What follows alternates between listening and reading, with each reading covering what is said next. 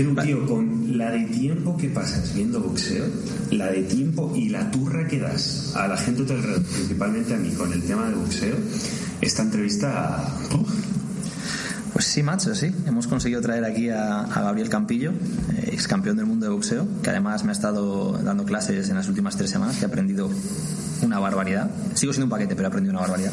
Y coméntame eso que me has comentado antes de eh, llega un punto en el que hacéis un poco de, de guanteo, ¿no? Joder, macho, es y tremendo. Gaby te dice, ahora pégame, pero... Nada más me dice, te- te- tú con todo. Y, y él va jugando conmigo y, macho, es que es, es acojonante.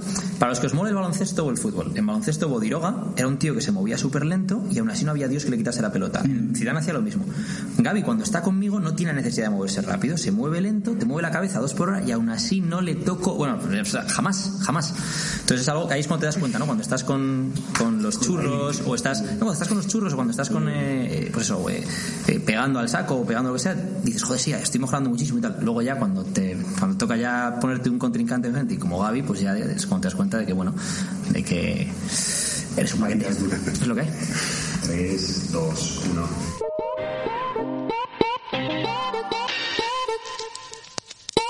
Buenos días, buenas tardes, buenas noches, bienvenidos a este podcast Izos. Eh, como siempre, enfrente tengo a Eduardo Barrechegoren. Edu, ¿qué tal? ¿Cómo estás? Muy bien, ¿tú qué tal? Muy bien, muy excitado, porque aquí a mi derecha tengo a un no campeón, doble campeón del mundo y un currículum que ahora repasaremos excelso. Gabriel Campillo, ¿cómo estás? Hola, muy buenas, muy bien. Joder, Encantado de macho. estar aquí. Ah, yo es que me estoy frotando las manos. Eh, vamos a hacer el repaso, ¿vale? Eh, Gabriel, básicamente. ¿Gabriel ¿Repaso? Como tú quieras, Gaby, me llama mucha gente, sí. Mejor. Repaso solo profesional porque el amateur lo hemos dejado aparte. No, claro, es que nos estamos preparando antes y me dice, eh, la mater no, la mater no, que nos eternizamos. Eh, bueno, ha vivido siempre, bueno, casi siempre se ha criado aquí en Madrid, tiene 41 años, es campeón de España dos veces, campeón de la Unión Europea, campeón de Norteamérica, dos veces campeón del mundo y además ahora te dedicas a algo que es entrenar a gente que además me comentabas que llevas haciéndolo pues prácticamente toda tu vida, ¿no? Sí, claro, yo pues en- casi casi desde que desde que empecé a entrenar, o sea, ya en cuanto supe un poquito de esto que es el, el mundo del boxeo, ya empecé a dar clase. Además ahí al lado de mi casa, en, en Vallecas, donde yo he vivido siempre, en, eh, en el campo del Rayo. Y bueno, pues más o menos de manera continua lo, lo he ido, he ido haciendo clases, dando clases hasta ahora. Sí, sí, sí. Y Edu, bueno, aparte de todo esto, ¿por qué hemos traído a Gaby al podcast? Pues, aparte de lo obvio, eh, hemos traído a Gaby al podcast hoy por, yo creo que diría que dos motivos fundamentales, ¿no? Un poco para desestigmatizar la idea que se tiene de un boxeador, ¿no? Hay muchos clichés de boxeador, ¿no? De estar sonado, o de, o- o- o- de ser muy barrio bajero ir buscando movida, o de ser tal, ¿no? Y, queremos desestigmatizar eso. Y, y luego las lecciones, porque somos muy eh, partidarios, creyentes, digamos, Carlos y yo, de que el deporte enseña lecciones, si sabes escucharlas, ¿no? Y queremos aprender de qué lecciones ha aprendido Gaby del boxeo. ¿Y cómo se puede beneficiar la sociedad en general? Que es un tema que me gustaría tocar, que ya he intentado tocar en otros podcasts y, y se me ha ido la cabeza, pero lo que puede aportar a la sociedad. Cuando hablamos a la sociedad, pensamos en un genérico de Gabriel versus 50 millones de españoles, no tiene por qué ser así, pues en empresas, puede ser entrenados, a, familia, a tus hijos, a quien sea. Entonces, eh, bueno, eh, ¿cuándo empiezas a boxear? Pues yo empecé a boxear, eh, bueno, en- relativamente un poquito tarde quizá, ¿no? Para lo que se suele ver, porque yo empecé a entrenar a lo mejor con 18, 19 años, cuando, pues, bueno, la gente se suele iniciar a lo mejor con 14, 15 años. Lo que pasa es que luego sí que es verdad que empecé a competir relativamente pronto, porque a los seis meses de, de estar entrenando ya estaba, estaba compitiendo en amateur. Luego debuté en profesional pues también bastante bastante pronto porque hice un par de años de carrera amateur y ya creo que fue, fue con 22 años que, que debuté en, en profesional. Así que ¿Y cu- cuál es ese primer recuerdo de, de boxeo que tienes previo a entrenar? ¿Por qué es boxeo y no es, yo qué sé, artes marciales varias? No, pues mira, yo, yo empecé a entrenar pr- prácticamente de casualidad, porque, bueno, yo siempre he vivido, no siempre, porque yo de pequeño me quería en Moratalaz, pero luego con 11, 12 años nos, nos cambiamos a Vallecas, y bueno, Vallecas es el barrio por excelencia del boxeo, ¿no? Entonces, bueno, yo estaba viviendo ahí, había mucho ambiente de boxeo, tal, había mucha gente que hacía boxeo, y de repente llegó un, un amiguete mío, ¿no? y me dijo, oye, están haciendo boxeo ahí justo al lado de tu casa también un gimnasio, se llama Mabuni, un gimnasio de, de Vallecas. Me dijo, ¿por qué no nos apuntamos tal? Y a mí la verdad que siempre el boxeo había sido el deporte que siempre me había gustado más. O sea, yo veía boxeo con mi padre, veía a Tyson, nos levantábamos de, de madrugada a ver a Tyson tal y, y todos esos combates que venían ¿no? por la noche de, de Estados Unidos. Y le dije, pues venga, pues vamos. Y bueno, ahí empezamos. Eh, mi compañero, mi, mi, amiguete, se quitó a lo mejor a los dos, tres meses y yo eh, seguí y pues creo que desde ese momento hasta que me retiré pues no descansé ni una semana de hacer boxeo. Y esto parece una exageración, pero puede que sea así, ¿eh? Eso es amor. Joder. No, no, eso es amor, literal, sí. Y otra cosa que, que creo que va hilado con esto, ¿no? Me imagino que no paraste en ningún momento, en ningún momento de boxear porque de, y empezarías a competir pronto porque desde el principio tendrías un talento, ¿no? Es decir, joder, no llegas a ser campeón del mundo si no tienes un talento innato y el ser talentoso te lleva a querer entrenar más, ¿no? Sí, sí, a ver, yo tenía hace, pues, bueno, una cierta habilidad, porque no soy, no soy tampoco una persona patosa, ¿no? Entonces, bueno, tengo cierta habilidad con las manos, se me daba bien, tengo cierto sentido del ritmo también, y esos son, son factores que ayudan, ¿no? Un poquito a, a, a la práctica del boxeo. Entonces, bueno, pues como más o menos se me daba bien, aunque tampoco era, no, no era ningún superclase ¿eh? desde el principio. Todo esto se va haciendo a base de trabajo, trabajo y trabajo. Pero sí es cierto que tengo unas cualidades naturales que me predisponen un poquito más a, a la práctica de este deporte. Entonces, bueno, pues... Hemos, hemos hablado mucho eh, en estos podcasts de, de, de, eso, de esas cualidades naturales que, que son trabajables y que si no se trabajan se pierden. Uh -huh. Pero ¿cuánto dirías que, que, eso ha influido en tu carrera? En, en un parámetro de 100%, ¿cuánto dirías que esa, esa, ese ritmo, esa bachata que llevas dentro te, te ha ayudado?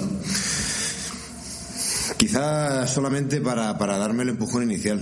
Todo lo demás, un 90% es trabajo diario continuo, es llevar eh, lo que estás haciendo, ya sea deporte, ya sea lo que sea, porque eh, lo podemos extrapolar a cualquier campo de la vida, eh, llevarlo al límite de la obsesión. Si realmente quieres ser uno de los mejores del mundo, como es mi caso, eh, pude serlo, humildemente lo digo, eh, lo tienes que llevar al límite de la obsesión, de estar obsesionado con ello y estar día y noche pensando en ello, soñando con ello y haciéndolo. Cuando además yo me imagino que, claro, luego cuando hablamos de talento, claro, cuando llegas a los niveles a los que has llegado tú, hay talento tiene todo el mundo. Es decir, no llegas ahí sin tener talento, ¿no? Sí, y, y, ahí es sí. otra serie de características lo que hace que, que, lo lleves. Aparte que en el mundo del boxeo hay, hay, muchas formas de tener talento, ¿sabes? Unos tienen talento porque le ponen la mano encima a cualquier tío y lo sientan de culo. Y Otros igual tienen talento porque otro, otro igual tiene, ta tiene talento a la hora de que es, eh, la gente es incapaz de darle un golpe. Claro, hay muchas formas de ser bueno en boxeo. Entonces eso, eso es lo bonito, una, de las cosas bonitas de este deporte. Una cosa importante con eso, y, y, yo me he dado cuenta, sobre todo entrenando con Gaby, ¿no? que eh, Gaby una de las cosas que hace es ver tus características y cuál es a lo mejor el estilo de boxeo que mejor encaja contigo. ¿no? Y, y esto me lleva a la siguiente pregunta, que es ¿quién enseña a boxear a Gabriel Campillo? Pues mira, a mí me enseñó a boxear. Yo tuve, eh, cuando era amateur, bueno, cuando ni siquiera había empezado a pelear, tuve dos, dos preparadores. Uno me enseñó más o menos lo básico, porque estuve muy, muy poquito tiempo con él. Se llamaba Jacinto, porque ya, ya murió, en paz descanse. Y era un, un entrenador panameño. Y bueno, ya te digo, estuve un par de meses con él, luego ya él se fue para su país y yo me quedé con el que, el hombre del que aprendí, pues prácticamente el 99% de todo lo que sé de boxeo, eh, hablando de técnica, técnicamente, que fue Miguel Sánchez, un, un entrenador de estos, pues eh, el típico Mickey de Rocky, o sea, un entrenador mayor, ya con toda, toda la vida a sus espaldas haciendo boxeo, viendo boxeo, entrenando boxeo y a boxeadores. Y bueno, él me enseñó, pues ya te digo, el 99% de todo lo que sé de técnica de boxeo. Esto también me lleva a la siguiente pregunta, hilando con esto, es Claro, eh, vemos a muchos eh, entrenadores ilustres de boxeo, pero que cogen a boxeadores que ya están hechos, ¿no? O sea, tíos que ya son profesionales o que incluso tienen un tío que ha sido invicto toda su carrera y pierde un combate y cambia de entrenador y se va a otro que es muy famoso y tal y cual, ¿no? Pero eh, en cuanto a eh, técnica boxística, en cuanto a lo que aprenden de, cómo comportarse en el ring, ¿cuánto crees que aprenden esos tíos? Voy a poner un ejemplo, ¿no? De, de Miguel Cotto, Freddy Roach.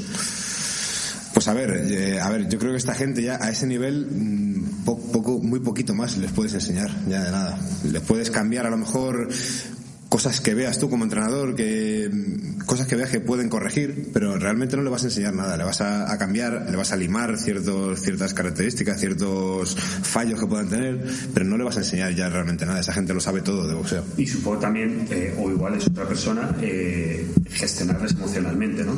Eso también, es un factor fundamental en el deporte, en cualquier deporte que hagas, en boxeo, pues te diría que igual o quizá más todavía, porque... Eso, lo hemos comentado antes, que estamos a bueno, hemos tenido, ha ido a tener una sesión de, entrenamiento con, con Gaby y, yo lo he firmado. Y, en un punto, eh, recordar cuando yo hacía boxeo, que recuerdo una de las hostias más grandes que me he llevado fue un toquecito de jab que me hicieron en la nariz, te quedas medio segundo parado, el segundo siguiente es te voy a matar. Voy a devolverla.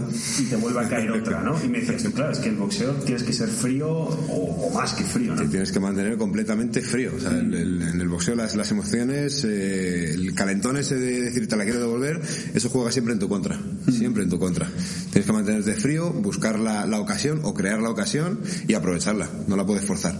Si fuerzas la ocasión es cuando te llevas el golpe. Yo me imagino ahí que cuando eh, en una pelea profesional ¿no? y tienes a, dos tíos en tu esquina, o tienes al calma, el entrenador y tal, eh, una parte importante del entrenador me imagino que será toda la visualización de vídeo previa de tu oponente para saber cómo tratar esa pelea e incluso los ajustes en la propia pelea de estar leyendo lo que está pasando, no verlo como un fan, sino verlo como, como una partida de ajedrez y Exactamente. ¿qué vamos a hacer? Tú lo tienes que ver todo, si estás en una esquina lo tienes que ver todo de manera objetiva, por muy difícil que eso sea, porque claro, eso ahí en una esquina, tanto el boxeador como el entrenador tienen una carga emocional brutal. Eh, entonces, tienes que esforzarte por verlo todo de manera objetiva. Claro. Entonces tú subes a, la esquina con un plan, digamos. bueno, tienes varios planes. Tienes un plan A, tienes un plan B y posiblemente tengas un plan C también. Entonces tienes que, si el plan A funciona, eh, cojonudo, de puta madre, ya está. Vamos para adelante. Si no funciona, pues hay que ajustar o hay que cambiar de plan o hay que hacer pequeños ajustes en el plan. Pero sí que es cierto que para eso es importante ver la, objetividad de lo que está pasando, no lo que te lleva a pensar tu, tu subjetivo. Mm. Y bueno, llega el momento de, hacerte profesional, ¿no? ¿Cómo y por qué? Es decir, supongo que no es un día que de repente se te ilumina. No, claro. Es, es más bien un, proceso, ¿no? O sea, yo tenía en la cabeza que yo, yo quería ser profesional, porque a mí también me, me ofrecieron quedarme en la selección, hacer más eh, carrera amateur y tal, pero yo lo tenía muy claro. Yo quería, quería ser boxeador profesional. Y de hecho, yo quería ser campeón del mundo. Esto es una, una, historia que me lo recuerda mucho un amigo mío, Malcolm, que yo cuando llegué al, al gimnasio, en mi primer día, en el vestuario después de la clase, yo les, les dije a todos así, en, plan vacile, pero yo, eh, yo, lo decía en serio, que, que, yo iba a ser campeón del mundo de boxeo. ¿Te acuerdas? ¿Te acuerdas lo que, la de veces que me has dicho tú este mismo ejemplo con Ortiz?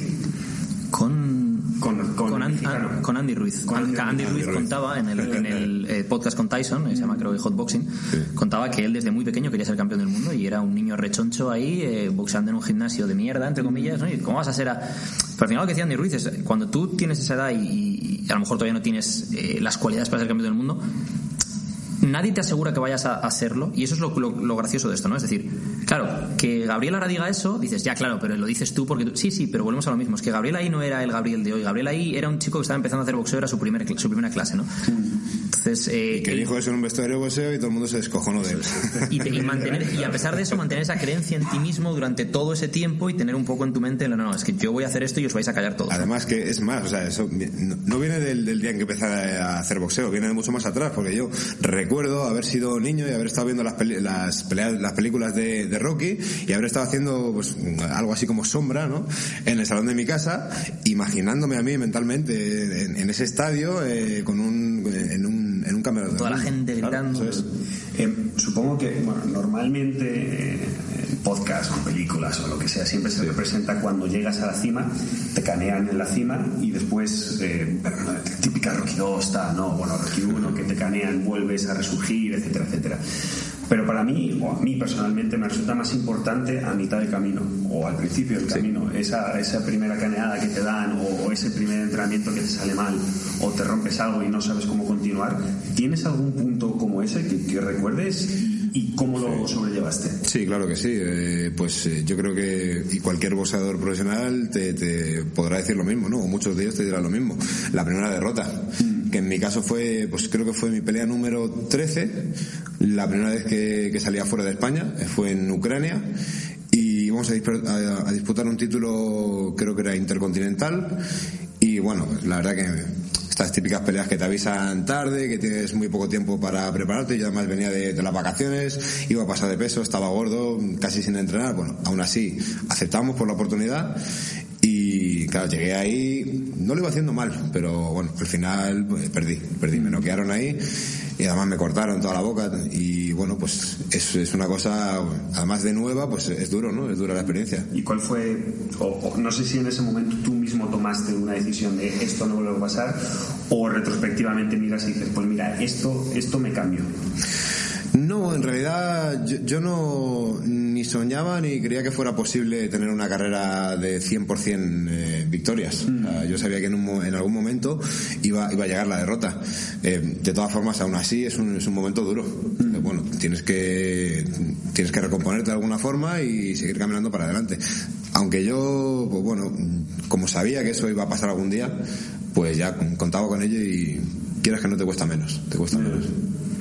¿Cómo fue tu primera pelea por un campeonato del mundo? Y ya, aquí quiero entrar desde la preparación, ¿no? El momento en el que sabes que vas a pelear por un campeonato del mundo, que es tu sueño desde niño. Mm. Eh, ¿Cómo afrontas esa preparación a nivel emocional? ¿Cómo es cuando sales al ring? O sea, quiero decir, sobre todo esa parte emocional, ¿no? ¿Cómo gestionas esto? Pues mira, yo mm, llegó el, ofrecimiento de hacer la pelea del campeonato del mundo, eh, que fue con, con Garay en Argentina. Nos llamaron aproximadamente un mes y medio antes de la pelea y yo era ya campeón de la Unión Europea, había ganado ya dos títulos de España, había sido campeón de la Unión Europea, también me habían robado un título de absoluto de Europa cuando fui a pelear a Alemania, que peleó con Mural, y nos lo robaron, entonces yo ya eh, se hablaba de mí ¿no? en el mundo del boxeo, entonces Garay pensó que era una defensa fácil, me eligió a mí, nos llamaron, me preparé y fuimos a Argentina y le gané la pelea, ¿no? Pero bueno, lo interesante de esto es que la, preparación, o sea, es ese momento en el que tú sabes que vas a pelear por el campeonato del mundo, pues es lo que te estoy diciendo. O sea, es toda la vida soñando con eso, toda la vida pensando en eso, y llega el día en que de repente alguien te llama y te dicen eh, que vas a hacer esto, que, va a ser realidad. Entonces, imagínate la carga emocional que llevas ahí. ¿Es más alegría o más ansiedad? ¿O en qué porcentaje? Yo creo que antes de la pelea no es ninguna de las dos cosas. Es, es, es como mucha, mucha responsabilidad, mucha presión mucha presión porque es el, día más importante de tu carrera. No de tu vida porque la vida engloba muchas cosas, ¿no? Muchas más. Pero de tu carrera sí, sin duda ninguna. Entonces, no puedes fallar, además. Es que te lo, te lo juegas todo en un día. No solo en un día, sino en, en 12 por 3, 36 minutos. 36 minutos que tienes ahí para demostrar todo el, el camino ese, el trabajo que has hecho durante años. Durante años y en un montón de peleas. Entonces, es una presión enorme, inmensa. Pero bueno, lo gestionamos bien, entrenamos muy duro. Yo, de hecho, no, ahí sí que estaba ya entrenado de antes. En ese mes y medio que nos dieron de plazo, apretamos un poquito más y bueno, fuimos ahí con, con toda la ilusión del mundo, con, con, con bastante miedo también, ¿por qué no decirlo? Porque, claro, ahí ya tu mente te empieza a jugar malas pasadas, te empieza a jugar malas pasadas.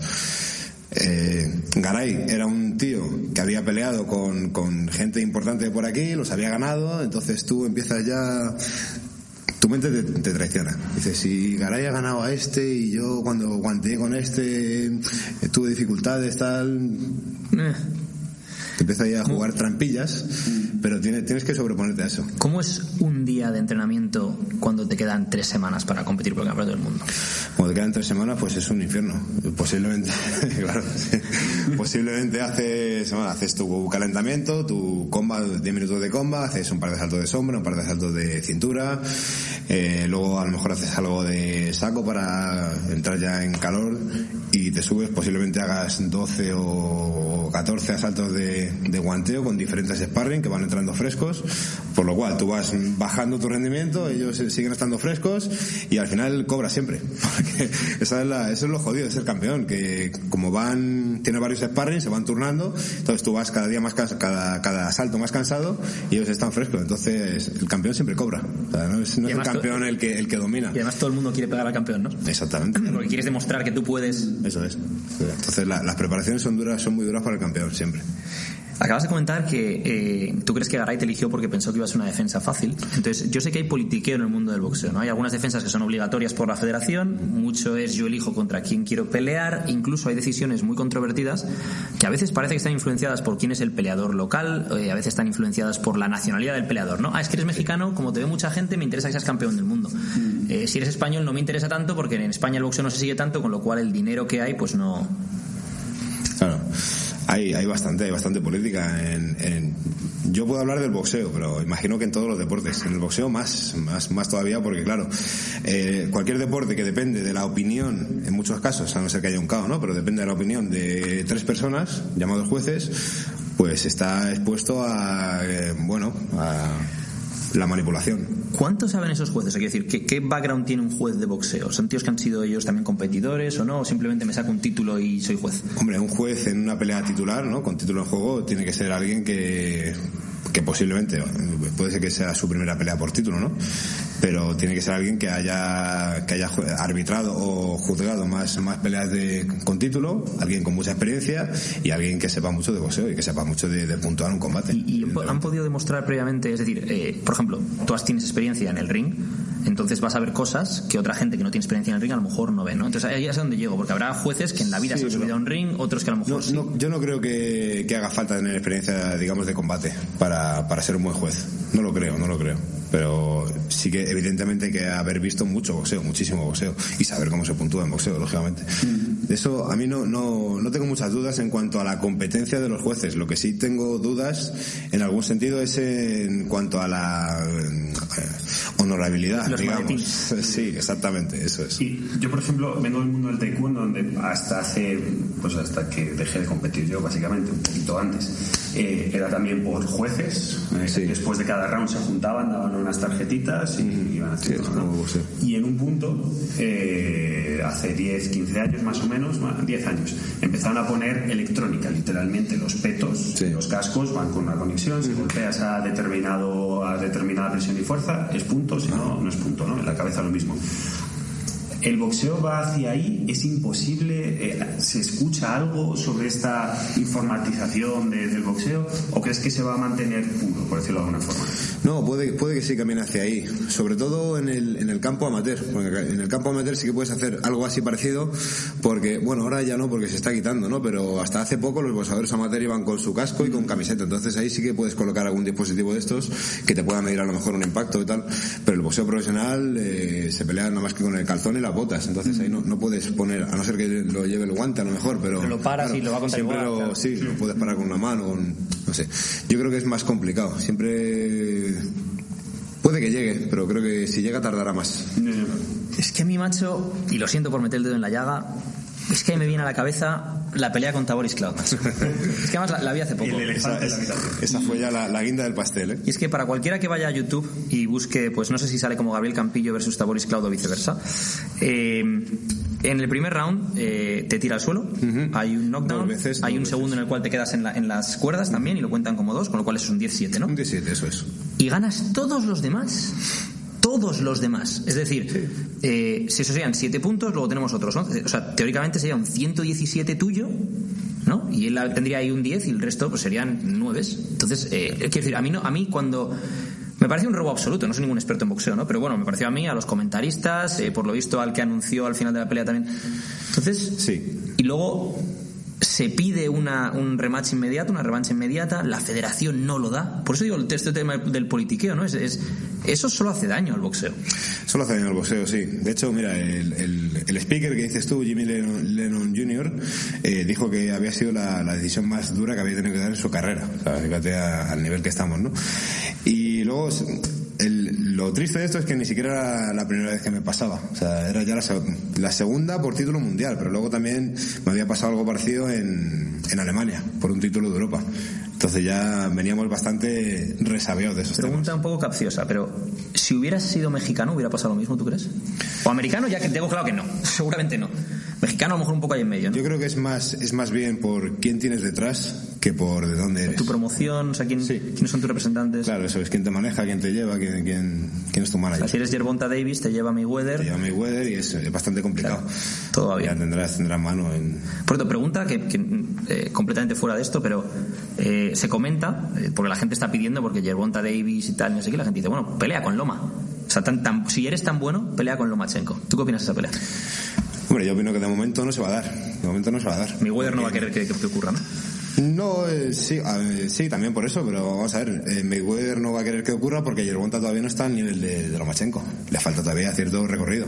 Y Lomachenko, mm, bueno, sí, podría tener más interés porque es una pelea de, dinero. Ahí sí que... Mucha pasta para él. Claro. Bueno, eh, ya hemos tocado a nivel biográfico y ahora llegamos a, la parte de actualidad, que, que aquí va a ser casi un pregunta-respuesta, un toma y daca. La primera es, eh, ¿quiénes son tus referentes en el mundo del boxeo? Tanto antiguos como, pues supongo, sobre todo antiguos, ¿no? Pero cuando miras hacia atrás, ¿quién es aquel que, que más te ha marcado? Aquellos. Pues mira, yo empecé a boxear y yo imitaba, o sea, quería hacer todo lo que hacía Roy Jones Jr. Era mi, mi, puto ídolo. yo quería hacer todo lo que todo lo que hiciera él. De hecho, es lo que te digo. Empecé a boxear imitándole. Pero sí, bueno, él, es uno de los de los boxeadores que siempre me ha gustado y también también pues prácticamente al mismo nivel o a veces incluso más, porque también depende de la temporada, ¿no? Pero eh, Sugar Ray Leonard también impresionante. Me gusta ese, tipo de boxeo. Sugar Ray Leonard, el, el, footwork de Sugar Ray Leonard es, además la, movilidad que tenía y luego como era capaz de en un segundo anclarse y, la, pum, y me larga otra vez. 15 manos en un segundo. Y se larga otra vez, pum, y aquí no, no, no, has visto nada. De hecho, yo me acuerdo del primer vídeo que vi de él yo pensaba que era un vídeo falso, que era de una, una película acelerado. Está, está, acelerado, está acelerado. Típicas películas de Chaplin que parecía que estaban haciendo el coño y de repente empecé a buscar y dije, este una velocidad imposible, imposible. Esto me recuerda al fútbol de Tyson. Había una, una pelea que estaba graciosa, que lo, vi en YouTube, porque salía al principio de la pelea y salía Tyson haciendo como un poco de fútbol y haciendo sombra. Mm. Un animal, pero moviéndose a una velocidad tremenda. Y salía otro tío haciendo sombra a una velocidad que decía, que parece que iba incluso reducida la velocidad, y decías, en ese momento, era como, como la coña, ¿no? La coña decía, en ese momento se dio cuenta de que esa pelea no era la suya. dices, pero bueno, al menos le echó huevo y se quedó ahí, ¿no? Y dices, claro, en el momento tú estás ahí en esa esquina y ves a Tyson en la otra y ves lo que dices, Dios mío, lo que, que la velocidad de Tyson es algo demencial para un peso pesado, para un tío de, de 100 kilos.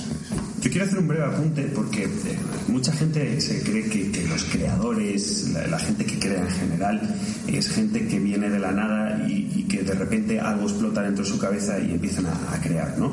En el 99,9% de los casos de los grandes creadores, no hablo de la gente normal, ya de los grandes creadores, todos, llámalo copiar, llámalo, bueno, eh, coger contexto sobre ello, pero hacen eso. Yo creo que, tu apunte es muy bueno. Yo quería ser este tío y a partir de ahí empecé a trabajar ni yo, pero a raíz de, un contexto, ¿no? Claro, pero es que yo, yo, creo que lo hace todo el mundo. O sea, todo el mundo tiene sus, sus boxeadores favoritos o de referencia, como lo quieras llamar, y, y empiezan haciendo las cosas que ven. Tú siempre empiezas copiando. Y luego ya vas desarrollando, lo vas haciendo tuyo, lo vas interiorizando, y al final sale tu estilo, el tuyo propio. Pero creo que uno empieza copiando siempre. incluso gente como Floyd Mayweather, que para algunos es TBE, ¿no? El The Best Ever. Floyd Mayweather tiene una influencia muy grande de Pernell Whitaker. Es decir, eh, no, no, él no inventó esa forma de boxear, él luego ha hecho de eso, es. su forma de hacerlo. 100% boxeo defensivo. Boxeo defensivo. O sea, lo primero que no me peguen. De hecho, a mí mi, primer maestro, este del que hemos hablado antes, me enseñó el boxeo es pegar y que no te peguen. Y yo, pues bueno, un poco intentaba hacer también eso. O sea, más defensivo que ofensivo. Primero, primero que no me peguen y después yo meter los golpes que pueda. A nivel espectador, ¿qué es lo que te gusta ver? Porque, claro, a nivel espectador, a todos nos mola eh, dos cazurros pegándose uno contra otro, pero cuando mm. llegas a tener un conocimiento el que tú tienes, claro, ahí estamos. Cuando tú llegas a eso, ¿qué, qué es lo que más valoras? Aunque bueno, hay, hay, también gente que tiene la misma experiencia que yo o más y, les gusta lo que tú dices, o sea, les gusta lo que es el boxeo duro de fajadores mexicanos, ¿no? Mm.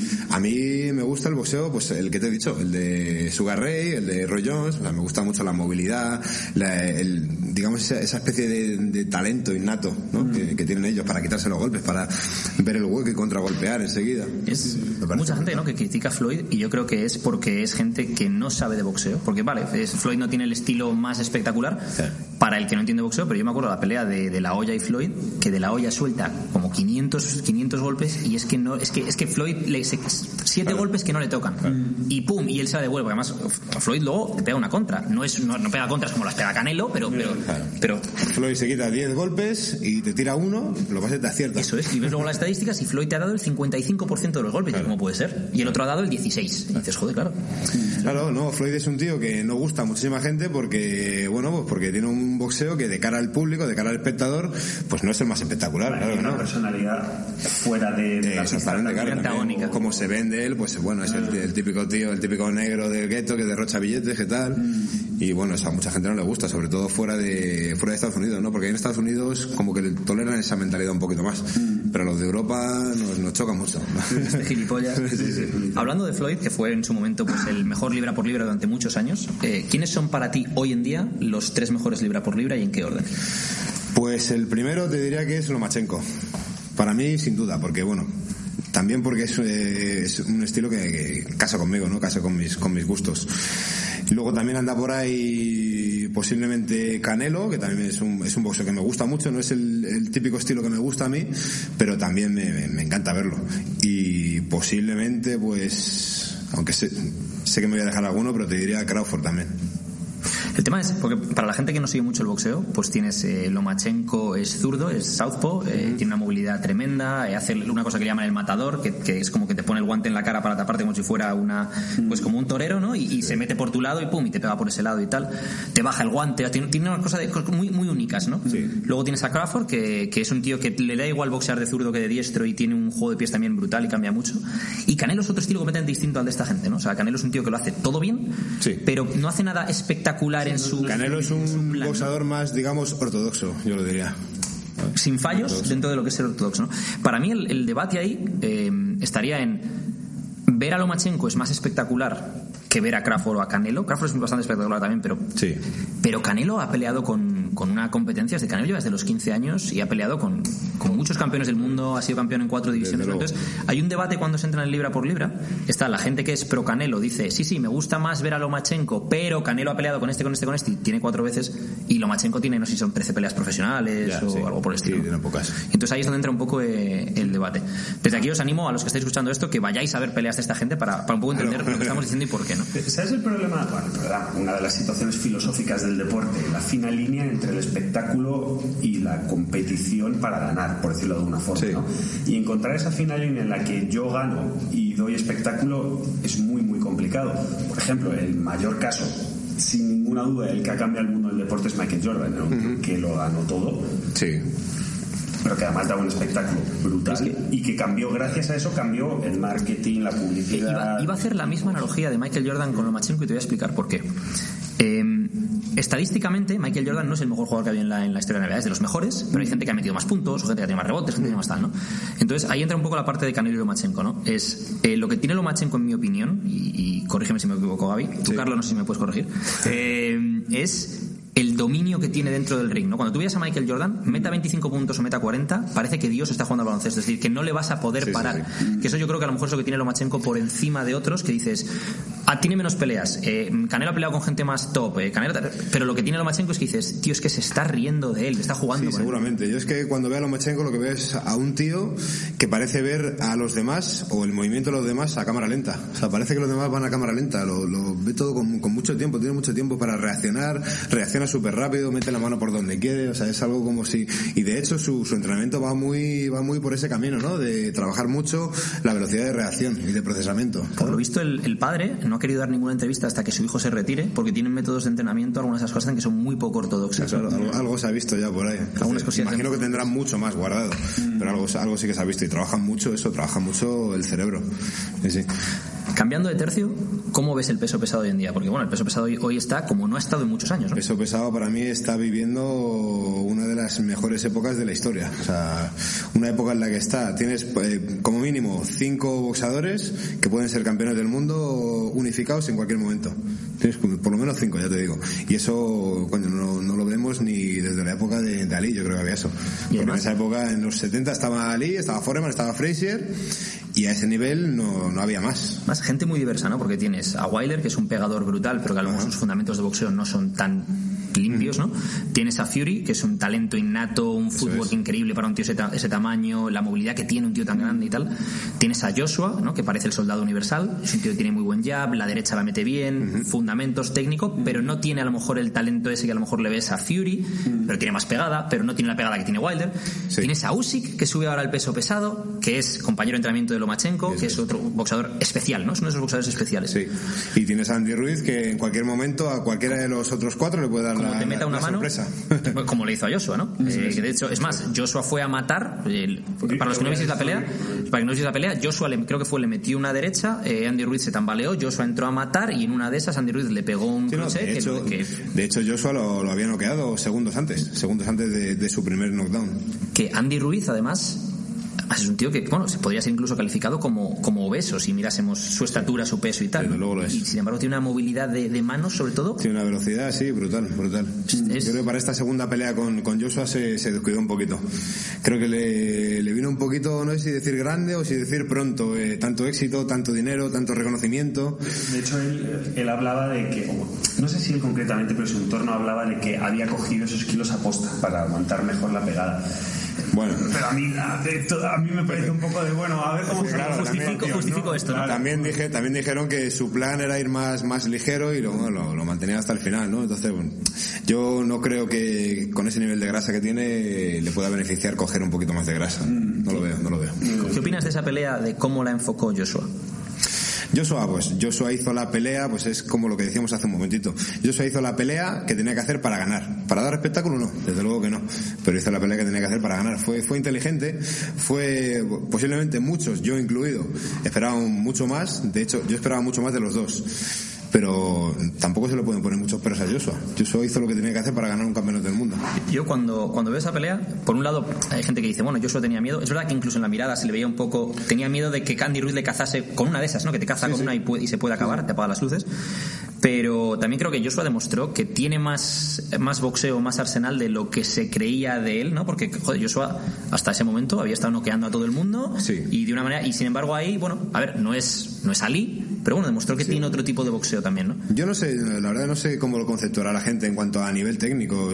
Yo, yo sé, yo sabía que tenía mucho boxeo. O sea, Joshua es un gran boxeador, muy buen boxeador, con mucha técnica, con bastante pegada y quizás le falta, a Joshua le falta, desde mi humilde, punto de vista, ya te digo, lo que a Wilder le sobra, instinto asesino, lo que tenía Tyson también, o sea, de decir, te veo, te tengo delante, te, tengo que arrancar la cabeza. Sí, sí. un, un, apunte solo, ¿cuánto crees que es instinto asesino de Wilder? Es innato suyo o eh, bueno, para los que no sigáis mucho el boxeo, Wilder empezó a boxear porque tuvo una hija que tiene espina bífida, eh, entonces eh, él creo que iba para baloncesto, pero claro, tenía que pasar por la universidad antes de no sé, total, que necesitaba hacer dinero ya y empezó a boxear como con 20 años, en seis meses estaba en las Olimpiadas y ganó, ganó una medalla de, de bronce a los seis meses de empezar a boxear. Y de él decía que es que él o sea, él era supervivencia, es tengo que boxear para poder sacar a mi hija adelante. O sea, no, no, no es una elección. son muchos, muchos factores que se juntan ahí, son muchos factores que se juntan. O sea, Creo que cuando, cuando tienes una, una, persona de esas que es fuera de serie es porque hay muchas cosas que le han beneficiado. Beneficiado entre comillas, claro, que el trabajo es, únicamente suyo. Pero bueno, sí que es cierto que tienes, tienes, una hija, eso te presiona para adelante, tienes ciertas cualidades físicas, pues también te empujan un poquito para adelante, ¿no? Y eh, posiblemente pues haya más factores ahí que se hayan juntado para, pues eso, para sacar un tío que es uno entre un millón. Hablabais antes de del tema de que Joshua, ahora en esta última pelea, eh, ha sacado algo que, que, no se le había visto. Eh, me recuerda un poco, y quiero tirarte la pregunta por ahí, un poco como le pasaba a Federer, ¿no? Antes de que llegara sobre todo a Nadal y después Djokovic, que era un tío que ganaba, llegaba a la pista, ¿quién eres? Da igual, no, no voy a estudiar tu juego si es que te, te voy a ganar. Y todo el mundo pensó que se iba a acabar cuando llegó Nadal y sin embargo el tiempo se mantuvo, luchó de tú a tú, 50-50 prácticamente, y sacó lo mejor en el momento más complicado. Yo creo que los grandes, grandes campeones es eso, no es demostrar esa superioridad constante ante rivales pequeños, sino cuando realmente tienes grandes rivales, que es un poco lo que hacía Ali, ¿no? Claro. Tienes toda la razón. De hecho, de hecho, y se me ha venido realmente, ese fue uno de los principales problemas de Roy Jones, por ejemplo, que era tan, tan superior a los demás que todo el mundo se creyó que estaba dando un paseo por el campo y no, nunca se le reconoció, de hecho, que era uno de los mejores boxeadores libra, o el mejor libra por libra de, aquel tiempo. Y fue por eso, por su falta de haber tenido una oposición al nivel suyo, prácticamente al nivel. que eso es generacional, o sea, puede salir muchos buenos, o solo tú, o ninguno. Sí, claro. Sí, sí. ¿Cómo ves el futuro del boxeo? El futuro del boxeo, pues yo creo que el boxeo siempre va a estar ahí. Aunque haya auges ¿no? temporales de, otros deportes de contacto, como fue lo, en el final de los 90, principio del 2000, eh, el kickboxing se puso muy de moda. Ahora estamos viviendo una, una explosión del MMA, pero el boxeo siempre está ahí, siempre está ahí. Y cuando se acaba estas explosiones de, de fama de otros deportes, pues la gente vuelve al boxeo.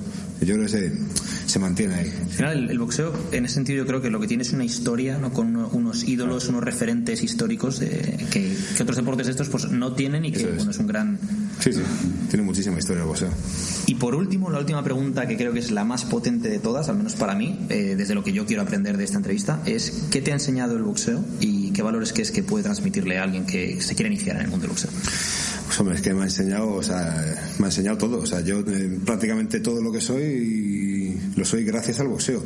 O a lo mejor no gracias al boxeo, pero sí que es cierto que yo he aprendido toda, toda, toda la vida, todo lo que sé de la vida, eh, siendo sea, yo me he crecido siendo boxeador y me he hecho hombre siendo boxeador, entonces eh, todos los valores que he aprendido de la vida han sido relacionados directo o indirectamente con el boxeo. O sea, eh, pues con los valores intrínsecos del boxeo, el honor, eh, el respeto a las reglas, el respeto al rival. El boxeo es muy como la vida, muy como la vida. Es una, es una pelea que puede ser muy fiera y muy feroz y muy dura a veces, pero que te obliga a sacar lo mejor de ti mismo, pero en la que, bueno, aprendes muchas cosas. Esa, esa misma dureza te hace sacar lo mejor de ti, eso es lo que te enseña. A mí hay una cosa de- del boxeo en concreto que, bueno, eh, esta expresión la he visto en tu Instagram y la he visto en otros Instagrams de boxeo y tal, que es que al boxeo no se juega, ¿no? Interesante que tiene para mí esa expresión ya no es la parte esa dura de, de, no, bueno, es que si fallas te pueden romper la nariz o te pueden... No, es, la- la- es como la vida en ese sentido, ¿no? Es decir, las penalizaciones van a estar claras. Es decir, si tú, eh, tú en fútbol puedes hacer una mala jugada, te pueden meter un gol o no, o esto, lo otro. Tú en boxeo, si fallas en algo, te puedes comer un puñetazo en la boca.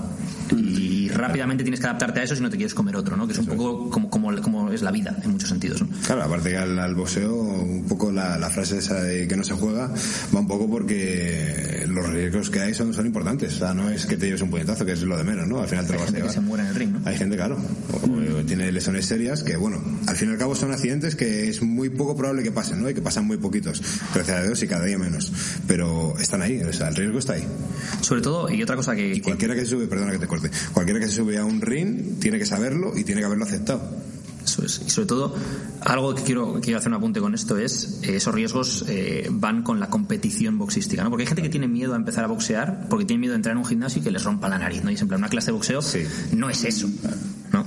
Sí, es una, es una historia que se, se lleva oyendo, ¿no? Que lo primero que, que te hacen cuando entras en un gimnasio de boxeo es pegarte un puñetazo en la nariz y te la rompen y tal. Eso es mentira, o sea, yo entro en un gimnasio y lo primero que hacen es eso y al gimnasio no vuelvo. Eh, encima los denuncio, claro. Sí, además, además. Pero no, no, eso es, eh, es un mito, completamente mito. Quería, quería aclarar eso por eso, porque, bueno, por un lado está, como en cualquier otro deporte, ¿no? La parte profesional y lo que implica ser un profesional de este deporte. Y, y un poco, eh, creo que era eso que has dicho de eh, el riesgo de cuando alguien se sube a un ring, que creo que ahí es donde también el preparador tiene que ser muy consciente de, de ese riesgo y de si su boxeador está listo para eso o no está Por listo supuesto, y, sí. y de si está eso. haciendo lo que tiene que hacer para subirse a ese ring, no subir, oye mira tío, si no estás entrenando como tienes que entrenar, tú no estás preparado Eso para es, esto, ¿no? eso es. Por eso hay que garantizar que cualquiera que sea entrenador sea una persona competente y que sea una persona que tenga cierta experiencia y que, que sea una persona del mundillo, no cualquier patán que se ponga ahí y que sepa que, que- que crea que sabe de boxeo y en realidad no sabe nada. Eh, Pues eh, después de casi 43 minutos eh, de pura gloria, la verdad. Yo me lo he pasado, es de las mejores entrevistas que me lo, que me lo he pasado, ¿eh? Ha sido genial. Yo además por mi propio interés personal, ¿no? Claro, y, y el por el y pues, también. claro. Y, oye, Entonces- ¿Quién crees que oye tal? Eh, Gaby, muchísimas gracias por, por estar con, con nosotros. Un placer. Eh, espero que le sigas metiendo mucha caña a Edu en entrenamientos futuros porque, bueno, a mí me gusta siempre. Dalo por hecho, dalo por hecho. Le voy a hacer sufrir de lo lindo. Perfecto. Y Edu, como siempre, eh, cierra la entrevista que, se, que te va a gustar en Pues, esta ocasión más. Eh, lo que sea con tal de dejar de ser un paquete, si hay que darle caña, le damos caña. Y nada, tío, yo creo que, que ha sido una entrevista en la cual hemos visto, pues bueno, eh, la cara de Gaby boxeador, la cara de Gaby reflexivo, la cara de Gaby fan de boxeo y, y luego la cara de Gaby el hombre detrás de la etiqueta de, de boxeador, ¿no? Otra de las cosas por las que queríamos hacer este, este podcast era desestigmatizar un poco la imagen que se tiene del boxeador, como hemos dicho al principio. Y bueno, creo que lo hemos hecho de forma, bueno, lo has hecho tú, tú solo lo has hecho de forma más que Gra- sobrada. Gracias a vosotros. Y, y poco más. Eh, para los que estéis escuchando este podcast, por favor, eh, si queréis, eh, tenéis alguna pregunta de este estilo y tal, eh, a nosotros nos encantaría volver a tener a Gaby en un futuro. Entonces, si queréis que eh, en un futuro hiciésemos una entrevista en la que entrásemos más sobre el mundo del boxeo actual o cosas que queráis saber y demás, pues dadnos el coñazo, mensajes y demás. Y poco más. Hasta la próxima, chicos. Un abrazo. Hasta luego.